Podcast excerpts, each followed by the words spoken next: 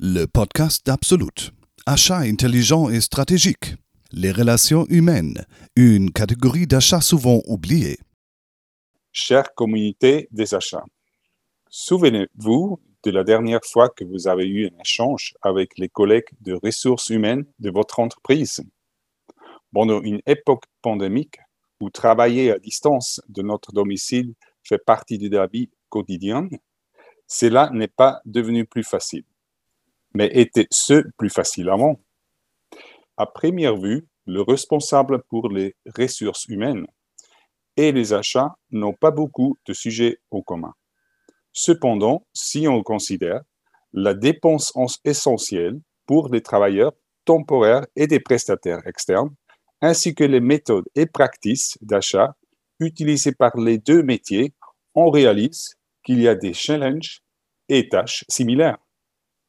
Et ce sont ces similitudes que nous discutons dans notre podcast aujourd'hui. J'ai l'honneur de vous présenter nos invités, Philippe Autuis, directeur commercial dans le métier ressources humaines chez Arago Consulting, et Pascal Fouquier, consultant et expert du métier d'achat chez Absolute Consulting. C'est un plaisir de vous avoir ici. Merci Roland. Enchanté Roland. Merci. On commence par le sujet qui est au cœur des absolus, le gestion intelligente des achats. Cette question est pour Pascal. Quel est ton conseil pour optimiser les dépenses de l'entreprise? Eh bien, Roland, je pense qu'il faut tout d'abord se poser la question. D'abord, les achats doivent être au sein de l'entreprise une fonction qui couvre l'intégralité des besoins euh, qui vont s'exprimer au sein euh, du métier. Et euh, donc, ils vont couvrir à la fois ces besoins jusqu'à la réalisation des paiements vers des fournisseurs. Donc, il faut qu'ils couvrent le besoin, la gestion des fournisseurs, le transactionnel. Alors, ceci nécessite évidemment une mise en place de processus métier de bout en bout, ce qu'on appelle souvent aujourd'hui dans les fonctions achats la gestion de source to pay, S2P en anglais. Et donc, ça va permettre, si vous voulez, euh, globalement pour les fonctions achats, de couvrir les problématiques des catégories, les problématiques de gestion des fournisseurs, que ce soit en long terme, et en particulier les fournisseurs stratégiques. Hein. Euh, ça va permettre de vérifier la conformité euh, des dépenses, d'appliquer une politique achat, et puis tout ça soutenu très souvent par la mise en place d'outils qui vont, eux, essayer d'automatiser le processus pour avoir ensuite une bonne compréhension de ce qui se passe dans l'entreprise et de facto permettre d'optimiser donc les dépenses de cette entreprise sur un nombre de catégories assez étendu. Hein, euh, euh, donc, euh, effectivement, typiquement dans les achats indirects, c'est les problématiques d'achat IT, marketing, ressources humaines, prestations externes. Et chacun de ces achats a des spécificités qu'il va falloir traiter, évidemment. Donc, les achats, ce n'est pas une fonction toute seule, hein, c'est une fonction qui travaille avec d'autres fonctions dans l'entreprise. Et c'est pour ça euh, que le sujet euh, ressources humaines est évidemment extrêmement intéressant, euh, en particulier parce que ça a une dimension légale importante dans des pays, par exemple, comme la France. Hein. voilà ce que ce qu'on pouvait dire, je dirais, sur cette problématique d'optimisation des dépenses et de spécificité de catégorie, et en particulier sur les ressources humaines. Merci Pascal, c'est très intéressant. Philippe, est-ce que tu peux élaborer un peu pour la catégorie ressources humaines? C'est une bonne question, Roland. Euh, dans beaucoup d'entreprises, euh, les dépenses effectuées par les achats dans la catégorie RH, par exemple euh, pour les cabinets de recrutement ou d'intérim ou prestataires de formation, par exemple, ont fortement augmenté ces dernières années, déjà bien avant la crise sanitaire d'ailleurs. en plus de ça, il y a le War for Talents, la génération Z, le New Work, euh, qui force en fait les RH et les achats à adapter, à intensifier leur collaboration euh, pour, pour, euh, finalement trouver le juste équilibre entre employés permanents, temporaires, externes et prestataires de services. Alors, Pour revenir à ta question, euh, oui, un bon conseil euh, serait, par exemple, euh, je pourrais donner, serait de premièrement de mettre en place un alignement régulier entre les équipes achat et RH afin d'atteindre leurs objectifs respectifs, bien sûr, sans oublier les gestionnaires d'embauche côté business qui génèrent la demande en personnel. Suite à, l'optimisation de la communication entre ces deux départements, euh, je recommanderais, je pense, euh, d'évaluer un outil qui leur permet de gérer la demande en ressources humaines et bien sûr de la planifier euh, en considérant leur, budget, leurs directives et bien sûr les législations locales. Merci Philippe aussi, et ça c'est très intéressant. Et il y a un sujet euh, que j'aimerais bien élaborer un peu plus, euh, et Pascal, euh, il a déjà mentionné ce sujet, c'est au-dessus du, du fournisseur stratégique et comment on gère les fournisseurs en général, parce que là, c'est une autre similitude on a entre les deux métiers. Alors Pascal, peut-être si tu peux, du côté achat, élaborer un peu comment, ce sont quoi les pratiques de gérer les fournisseurs stratégiques. Bon, Pascal. Alors oui, Roland. Alors effectivement, la première chose, c'est qu'on catégorise euh, des fournisseurs. Donc, euh, euh, donc on a les fournisseurs dits stratégiques. Alors ils peuvent être stratégiques à, cause de la technologie qu'ils embarquent, ils peuvent être stratégiques à cause de, du montant d'achat qu'ils représentent pour l'entreprise en, valeur ou en, en, montant. Et derrière, effectivement, on va demander à, à des acheteurs d'avoir une gestion particulière. Alors, euh, ces fournisseurs stratégiques, évidemment, on les va les regrouper par type de catégorie. Ils peuvent, couvrir une, deux, trois, dix catégories, mais c'est rarement le cas. Hein. Et puis euh, derrière, on va leur appliquer, on va appliquer à tout le monde une méthodologie euh, similaire. donc, on va regarder un peu comment on va travailler sur, sur trois ans, par exemple. On peut travailler sur des plans long terme. Euh, comment on peut, euh, sur des fournisseurs en, production, comment on va faire des forecasts? Sur euh, des fournisseurs sur lesquels on va faire de l'innovation, on va développer une pratique sur l'innovation pour ces fournisseurs.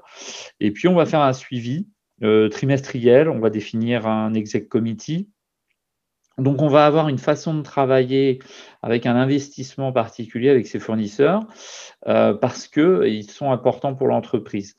Et derrière, effectivement, comme je le disais, ces fournisseurs, on va les retrouver par catégorie. Donc, euh, vous allez euh, avoir un fournisseur qui va être, par exemple, sur la catégorie RH et sur lequel on va avoir une méthodologie de travail et on va assigner un acheteur, et ce qu'on appelle un catégorie manager aujourd'hui, parce que c'est la terminologie, hein, même, même, en France, même si c'est un peu du, de l'anglais à la base, euh, qui va gérer ce fournisseur. Voilà, c'est euh, la façon de travailler. Euh, et c'est une façon de travailler qui nous permet d'aller sur le long terme avec des, des fournisseurs. Merci Pascal. Philippe, hein, comment toi tu vois ces pratiques pour les achats des travailleurs temporaires et prestataires externes? Alors, les principes d'achat de services RH ont en théorie beaucoup de similitudes aux achats directs et indirects. Euh, par contre, euh, il ne faut pas oublier l'aspect humain des ressources humaines. Euh, derrière chaque ressource non automatisée, il y a un humain avec ses qualités et défauts. Donc, veut dire qu'ici, nous ne parlons pas simplement de life cycle value ou autres KPIs se mesurant facilement à l'aide d'un logiciel, euh, c'est bien plus complexe ici, donc euh, euh, d'autres indicateurs sont demandés. La différence principale est en fait le manque de transparence tout au début du process d'achat de prestations RH. La demande pour des ressources temporaires, par exemple, venant souvent des gestionnaires, porteurs de budget. Trop souvent, ceux-ci passent directement à la demande à leurs prestataires favoris avec lesquels ils travaillent depuis de longues dates. Euh, et ces pratiques génèrent souvent des zones grises, euh, disons, au niveau de la transparence de ces dépenses, hein, donc, euh, qui ne passent pas par les achats ou par les RH. Et pour mieux gérer les dépenses liées aux prestataires externes, les freelancers ou, ou, temporaires, je recommanderais fortement tout d'abord de structurer et de catégoriser les prestataires de services RH afin d'augmenter la, la, transparence des tarifs et des marges, bien sûr. Donc, euh, enfin, l'importance du, tracking de la qualité de prestation est également important. Donc, cela va permettre aux acheteurs et, aux RH d'établir des benchmarks et, de prendre de meilleures décisions et de générer des économies finalement. Peut-être quand même une dernière question à vous deux. Euh, vous voyez donc le recrutement et la gestion des externes dans les achats ou pas? Alors, moi, je vais commencer à, répondre et puis je laisserai la main à, Philippe après. Euh, alors, effectivement, la notion de catégorie euh, ressources humaines fait partie des achats indirects, très clairement. Après, euh, comme le soulignait Philippe, euh, les achats ne sont pas les seuls à travailler là-dessus. Hein. Euh, un, un, regroupement de besoins qui sont exprimés par des opérationnels, euh, des méthodologies effectivement et des spécificités, en particulier des spécificités légales hein, qui peuvent exister par pays, euh, d'où l'intérêt de travailler effectivement avec les ressources humaines qui connaissent ces spécificités, et puis les achats, parce que les achats effectivement sont partie prenante dans ce processus. Donc oui, ça fait partie je dirais, de la dépense et on essaye de l'optimiser. Mais attention, il y a un besoin et puis il y a des réglementations qui existent et qu'il faut respecter. Donc, euh, donc, on a euh, une équipe qui va définir euh, ensemble un moyen de, de, faire ces achats de prestations, effectivement, de services et de ressources humaines. Oui et non, Roland. comme dit, la collaboration entre les achats et les RH est la base pour atteindre des objectifs d'économie et surtout de qualité de travail, hein, donc euh, livré dans les achats de la catégorie RH. Je pense que plus important est d'éviter la, gestion d'externes par le business euh, ou par les gestionnaires directement. Euh, donc des gestionnaires voilà, ayant les besoins. Et les RH et les achats doivent travailler main dans la main afin d'assurer le, bon recrutement euh, d'externes, d'assurer la qualité de leur travail euh, et de gérer les, dépenses euh, générées. Donc ici, les skills du côté achat, je pense, ne sont pas encore suffisantes. par contre, côté humain, enfin côté humain et du côté RH, les notions de benchmarking et de catégorisation, négociation sont souvent encore sous-représentées. Donc euh, voilà, ça c'est les arguments pourquoi euh, euh, je pense que le recrutement et la gestion des externes devraient être voilà, répartis entre les achats et les RH. Merci beaucoup pour ce conseil et, l'opinion au-dessus de ce sujet-là. Et je trouve que c'est un bon sommaire que vous avez fait les deux. Et je vous remercie beaucoup pour votre insight et conseil aujourd'hui je, vous souhaite une bonne journée. Merci Roland, et de même. Merci Roland, merci Pascal. Le podcast d'Absolut.